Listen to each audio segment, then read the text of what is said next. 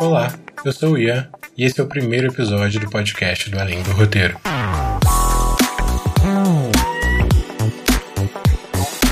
A Ilíada de Homero, a mais antiga obra escrita de ficção ocidental a que temos acesso, é uma das obras fundadoras da nossa civilização. Ela é composta por 24 cantos, que podemos chamar de capítulos, e começa a sua história no nono ano da Guerra de Troia, narrando alguns dias do embate entre gregos e troianos, até o sepultamento de Heitor, o grande protetor troiano. Eu li a Ilíada recentemente, em um curso de literatura, e a leitura dessa obra-prima trouxe vários impactos. Eu sou super metódico e foi tentador fazer um primeiro episódio voltando à Grécia Antiga, ao tempo que consideramos berço da nossa civilização. Mas o real motivo para eu falar da Ilíada é que ela revelou uma confusão em minha mente. Mas como assim? Para começar, que podcast é esse? Bom, o Além do Roteiro existe desde 2014. É um site que publicou ao mundo o meu processo de começar a escrever, lá quando eu ainda estudava e trabalhava com engenharia da computação. Tempos antigos, ainda que não tão antigos quanto os tempos em que Homero teria escrito a Ilíada. Depois de todo esse tempo, resolvi levar o ADR a uma nova etapa, na forma desse podcast. Além do Roteiro sempre foi uma espécie de diário de estudos. O que eu e outras pessoas que escreveram no ADR ao longo do tempo buscávamos era compartilhar o que nós próprios estávamos estudando. E é por isso que eu estou indo até a Ilíada. Nenhum lugar melhor para começar do que na fonte que resolveu uma confusão recente. É um prazer enorme poder compartilhar com você o meu processo de estudo sobre roteiros. Eu tenho alguns avisos, já que esse é um projeto em lançamento, mas eu vou deixá-los para o final. Você sabe bem como as 10 primeiras páginas de um roteiro são mega importantes. Produtoras e pessoas leitoras de projetos em festivais e editais vão passar direto pelo seu projeto se essas primeiras páginas não convencerem. Por isso, vamos direto ao assunto. Eu resolvi começar com um tópico bem simples: personagem. Tem coisa mais simples em roteiro que personagem? Na verdade, eu resolvi começar com esse tópico porque eu acredito que esse é um dos pontos mais importantes que eu preciso desenvolver nas minhas habilidades como roteirista. A confusão de que eu tanto falo era sobre personagem. Para ser mais preciso, sobre complexidade de personagem. De alguma forma, eu internalizei que uma personagem complexa só pode ser a personagem que muda, a personagem que passa por uma transformação. Essa era uma conclusão bem interna. Talvez, se alguém me perguntasse o que é um personagem complexo, eu respondesse que é um personagem com diferentes camadas, algumas até contraditórias. Não descrevi da forma mais estruturada, mas faz sentido. E essa resposta nem mostra a minha confusão. Ela aparecia na hora de escrever. Comecei a perceber que em alguns curtas, lá estava eu tentando enfiar transformação em três, quatro personagens. Assim, é um curta. Não acontece em todos os meus projetos, mas vez ou outra estava lá essa obsessão. Personagem que não muda está simples demais. Personagem que não tem arco não presta. É dessa confusão que eu falo. Não importa a teoria, a minha resposta de prova, se na hora de escrever eu seguia outro caminho. Até que a Ilíada surgiu na minha vida. São tantos personagens marcantes. Ajax, Ulisses, Agamemnon, Príamo, Helena, Heitor, os deuses gregos e, evidentemente, Aquiles. Talvez Aquiles passe por uma transformação em A Ilíada. Já ouvi de acadêmicos que acham que sim, outros que acham que não. Mas todos os outros personagens que citei não passam, e são tantos e tão importantes. Eu falei que a Ilíada é formada por 24 cantos. O canto 1 começa com Aquiles. Ele se retira da guerra e desaparece do livro, só retornando no canto 9. É quase como se o primeiro ato da Ilíada não tivesse o herói. Na verdade, um terço da história tem o protagonista, o maior guerreiro grego, ausente da guerra. A Ilíada não seria o marco que é se os outros personagens não fossem complexos o suficiente para sustentar essa história, mesmo com a ausência do herói. É uma verdadeira aula de personagens repletos de camadas, de comportamentos e ações que variam de acordo com o público ou mesmo com o dia, se você quer estudar personagem, eu realmente recomendo estudar a Ilíada. Só que essa leitura me deixou com a seguinte percepção. Muitas vezes eu não estou construindo personagens assim. A Ilíada é, para a maioria dos acadêmicos, resultado de centenas de anos de tradições orais, com inclusões e refinamentos de inúmeros autores, tudo isso convergindo na figura de Homero. É injusto eu exigir de mim criar personagens da mesma categoria de um processo criativo tão potente. Ainda assim, a abordagem que eu, sem perceber, acabava seguindo estava me distanciando da possibilidade de criar personagens como os da Ilíada. E isso é um problema.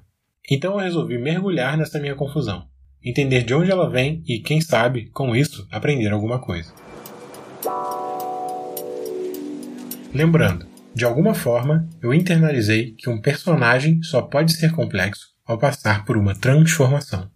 Eu já disse que vim da engenharia, então eu adoro trabalhos analíticos e meu olho brilha na hora de falar de estrutura. Algumas pessoas bem importantes no ramo do roteiro estabelecem personagem como um sinônimo de estrutura. Isso quer dizer que entender, ou mesmo construir um personagem, passa por entender ou construir a estrutura, e vice-versa. Robert McKee, no quinto capítulo de seu famoso livro Story, diz de cara: estrutura é personagem, personagem é estrutura. Só que eu não percebo a mesma facilidade em ver na minha mente um personagem bem desenhado da mesma forma que eu visualizo uma estrutura com seus pontos de virada e os funcionamentos de atos ou de sequências. Se eu não tenho a mesma facilidade para encarar essas duas dimensões do roteiro, a pergunta que me vem é: o que significa dizer que personagem é igual estrutura? Eu citei Maqui, então acho que o mais justo é voltar a ele. Ele começa falando sobre caracterização, o conjunto de características que definem a personagem, de elementos físicos até comportamentos. Mas caracterização não é personagem. É bom lembrar aqui que, no inglês, personagem é character. Então aqui está brincando de dois jogos de palavras. Um deles é diferenciar characterization de character, caracterização de personagem. O segundo jogo é que character também significa caráter.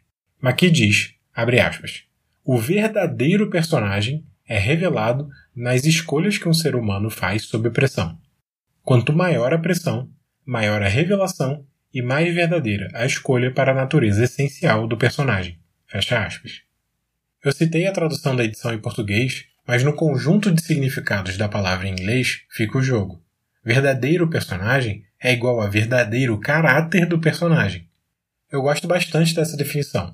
Ela é objetiva, dá para visualizar na prática da nossa escrita, Colocar nossos personagens sob pressão, com a necessidade de fazer escolhas, ajuda a revelar quem é o personagem. É um belo caminho para revelar a complexidade dele. O próprio Marquis segue dizendo isso, ao exercitar as possibilidades de contradição entre essa escolha, essa revelação de personagem verdadeiro e a caracterização lá em cima, o que faz aquele papel que falamos de adicionar camadas ao personagem. Ótimo! Mas Maqui não citou estrutura. Precisamos avançar algumas páginas para isso. Ainda no capítulo 5, ele define arco de personagem. Abre aspas.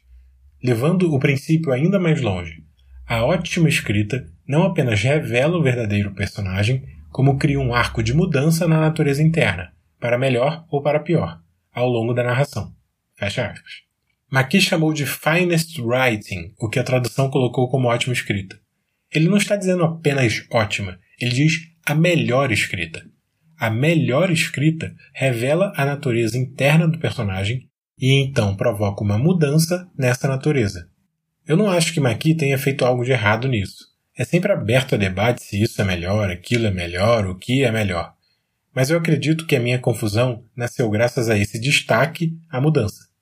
Afinal, ele está colocando a mudança no pico da escrita de revelar o personagem verdadeiro que já é o auge da escrita de personagem. Maqui é uma das minhas primeiras leituras teóricas de roteiro, então é esperado que eu carregue algumas influências. Eu disse que vim lá da engenharia, e um dos efeitos disso é a minha afinidade com lógica. Eu faço pulos lógicos a partir do que leio sem nem perceber. Que pulos lógicos são esses? Se personagem é exatamente igual à estrutura, nós podemos começar a inferir que as definições que fazemos para personagens devem ser as mesmas definições que fazemos para e estrutura. Não faz muito sentido pensarmos em uma estrutura que muda como um caso comum, mas podemos olhar isso de outras formas. Poderíamos pensar que um personagem complexo só pode advir de uma estrutura complexa, o que é uma conclusão bem literal e talvez um pouco forçada. Talvez, num olhar menos literal, a ideia que formaríamos seria de que um personagem complexo só pode advir de uma estrutura bem formatada. Tá, mas o que isso quer dizer? Estamos habituados a exercitar certas estruturas. Os três atos, a jornada do herói, as oito sequências, o que elas têm em comum? Todas elas são pautadas em grande parte pela transformação da protagonista.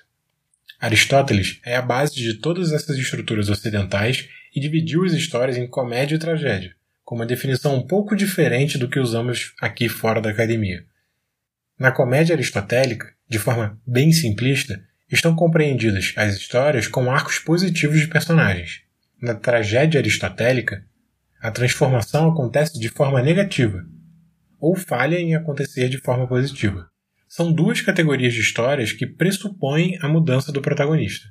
E são as duas categorias de história possíveis na definição de Aristóteles, nossa base até hoje seja positivo ou negativo, é nesse arco de transformação completa ou frustrada que a complexidade do personagem se forma. Se o personagem não tem esse arco, ele não pode ser complexo. Opa, opa, peraí.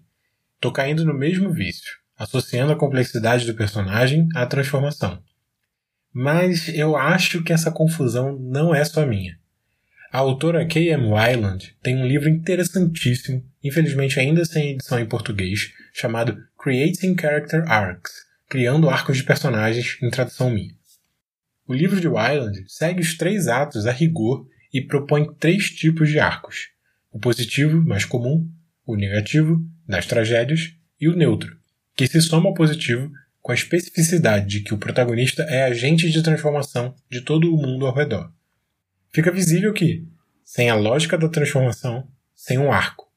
Em seu livro, Wyland apresenta uma definição em que uma história sem um arco de personagem sequer é uma história. É apenas uma sequência de situações. Ela classifica o primeiro filme de Indiana Jones nessa categoria de sequência de situações, por exemplo, pela falta de um arco de transformação ligado ao protagonista.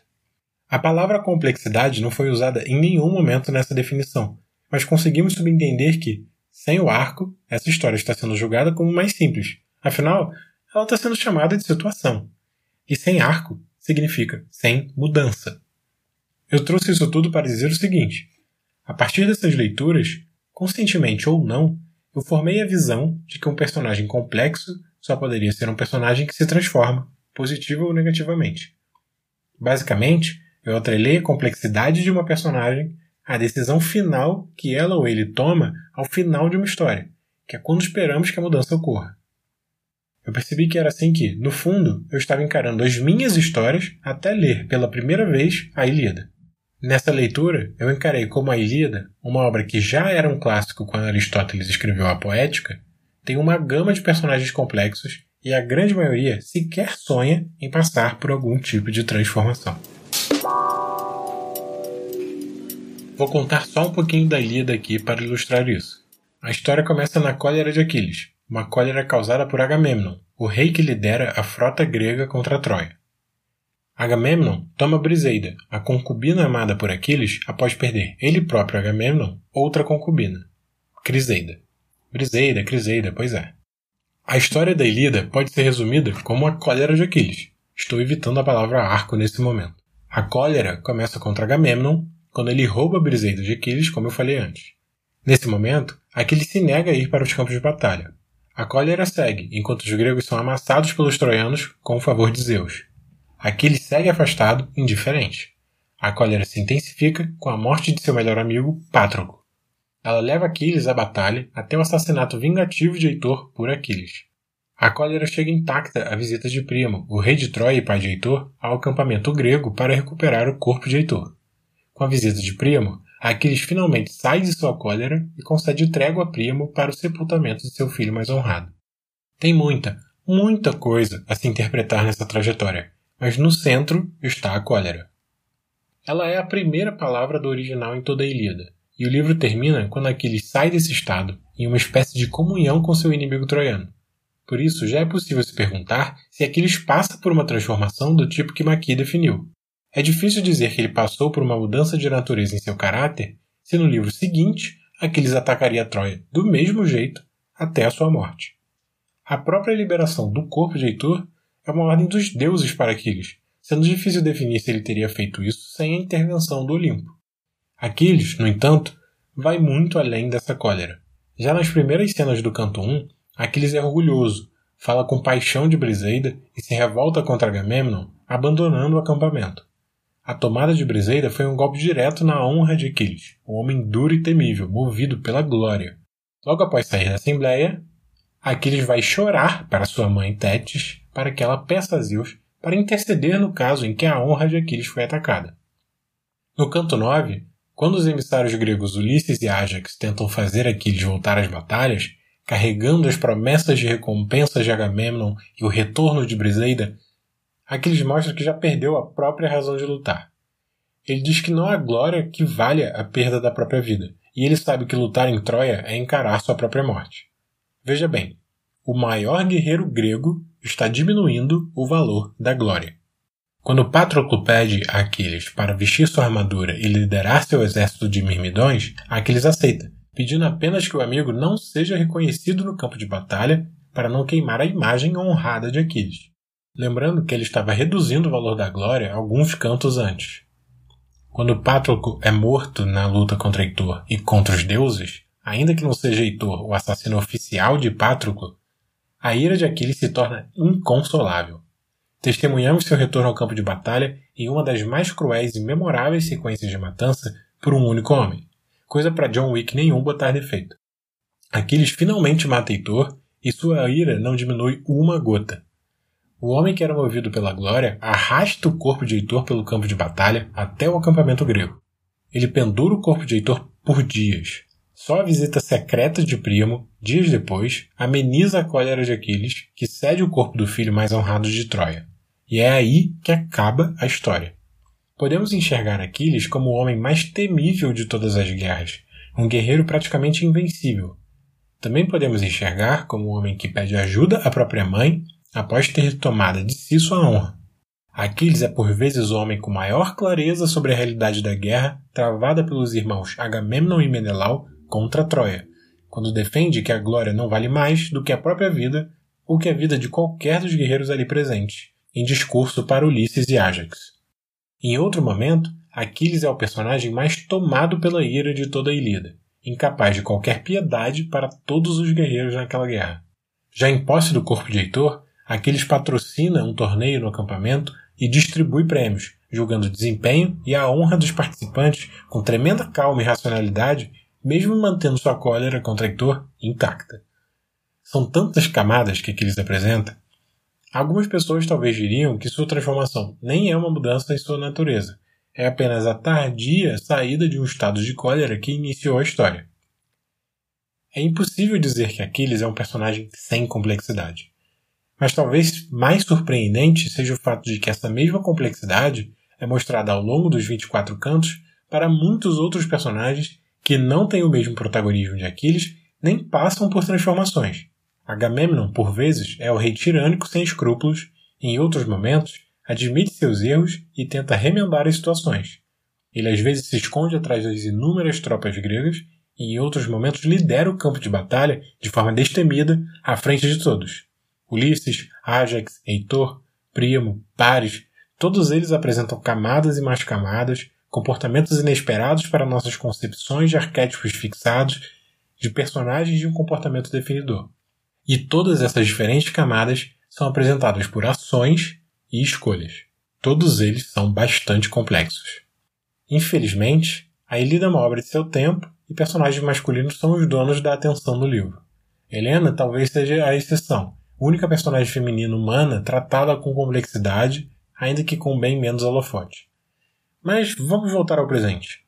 Eu não quero ter a audácia aqui de contrariar autores como Maqui ou Island. Então, para ser justo, vou trazer mais Maqui. No capítulo 17 do livro Story, ele trabalha dimensões de personagens, algo que pode servir no nosso estudo sobre complexidade. Maqui faz alguns ataques sobre outras definições feitas até chegar à sua própria, que diz, com pequena edição minha, dimensão significa contradição seja entre caracterização e caráter, seja entre diferentes aspectos do caráter. Sem contradição, para Maqui, não há diferentes dimensões ou camadas em uma personagem.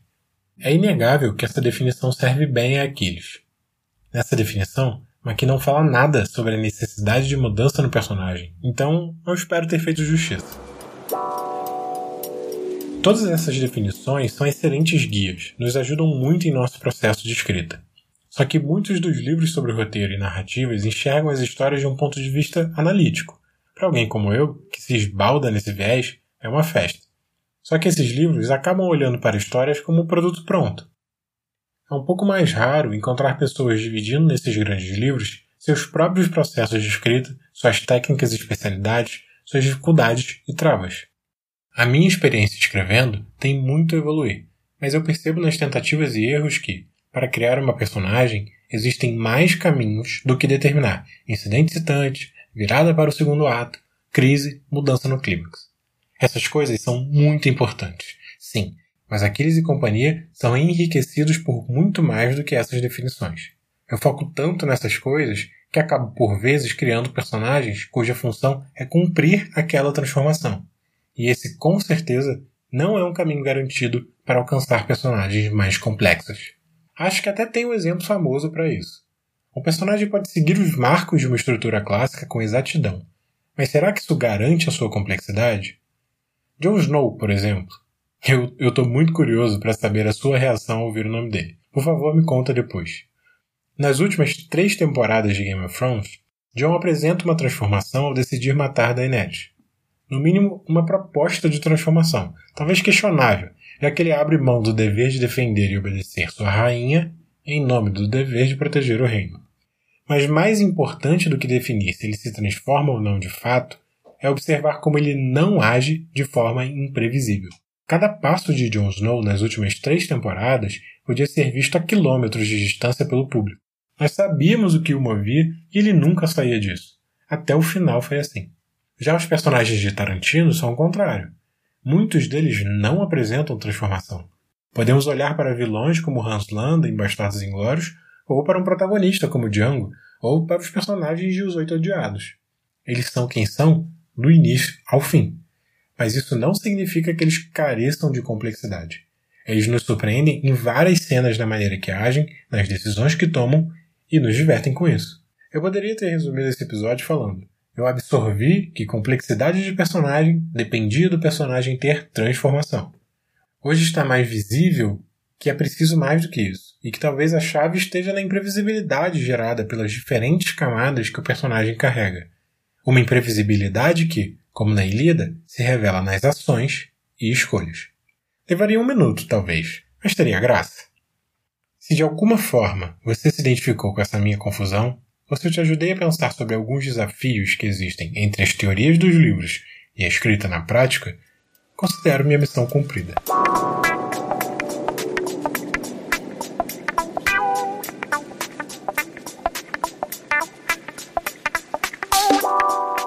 Esse é o primeiro episódio do podcast do Além do Roteiro. Eu espero muito que você goste. Estou planejando alguns formatos de episódios diferentes, mas vou guardar a surpresa e apresentar esses formatos à medida que surgirem. Se puder me dizer o que achou dessa estreia, eu vou ficar muito, muito feliz. Ao menos até eu ler os seus comentários.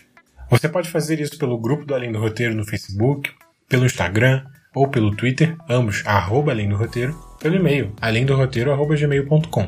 Mas agora eu vou te dizer a melhor forma de fazer isso: pelo grupo de apoiadores do Além do Roteiro no Telegram. É, esse podcast já começa pedindo seu apoio. Esse pode ser o primeiro episódio dessa nova iniciativa, mas o objetivo aqui é sustentar todo o ecossistema do Além do Roteiro. Além da produção desse podcast, um novo e belo desafio por si só, eu mantenho no site o repositório de roteiros para consulta com mais de mil roteiros de filmes, séries e até bíblias e séries de TV tem um repositório de livros de roteiro e cinema, incluindo os dois livros citados nesse episódio. Tem um calendário público que mantém com os períodos de inscrições dos editais e festivais, com envios de projetos de roteiro. Manter tudo isso dá trabalho, gera boletos e por isso eu peço muito a sua ajuda. A campanha de financiamento recorrente está lá no Apoia-se, no link apoia.se barra além do roteiro. Mais uma vez, apoia.se barra além do roteiro. No momento, eu sugiro dois níveis. O primeiro nível, créditos, é um apoio a partir de R$ reais por mês. Contribuindo nele, você tem minha eterna gratidão e menção no site do Além do Roteiro. Você ajuda esse projeto a continuar oferecendo tudo isso a toda a comunidade roteirista do Brasil e a crescer. O segundo nível, Sala de Roteiro, conta com apoios a partir de 15 reais mensais. Contribuindo nele, você não só merece um Eu Te Amo como também ganha acesso ao grupo exclusivo de apoiadores no Telegram. Nesse grupo, você vai acompanhar o processo de produção dos episódios do podcast, quem sabe já a partir do próximo. Sua participação no grupo vai ajudar a pautar os episódios, pensar em convidados. Você terá contato direto com outros roteiristas, vocês com vocês e comigo, todo mundo interessado em falar sobre isso aqui, sobre as nossas paixões e nosso mercado. Em vários eventos de roteiro, eu e colegas dividimos uns com os outros a falta que sentimos de ter esse contato próximo com os nossos pares, de conseguir navegar pelas dificuldades do nosso ramo com dicas, com apoio, sem ficarmos tão perdidos e isolados nos nossos quartos, com eventuais encontros em eventos espaçados por meses e que nem todo mundo tem condição de ir. Por isso, o que eu digo por último é que vou promover leituras de roteiro com o grupo de apoiadores. Se você busca uma pequena comunidade de roteiristas ativa para mergulhar de cabeça, essa pode ser a sua chance. Muito obrigado por ouvir até aqui e agradeço também a quem já desligou porque chega, né? Eu te espero no próximo episódio do podcast do Além do Roteiro. Até breve.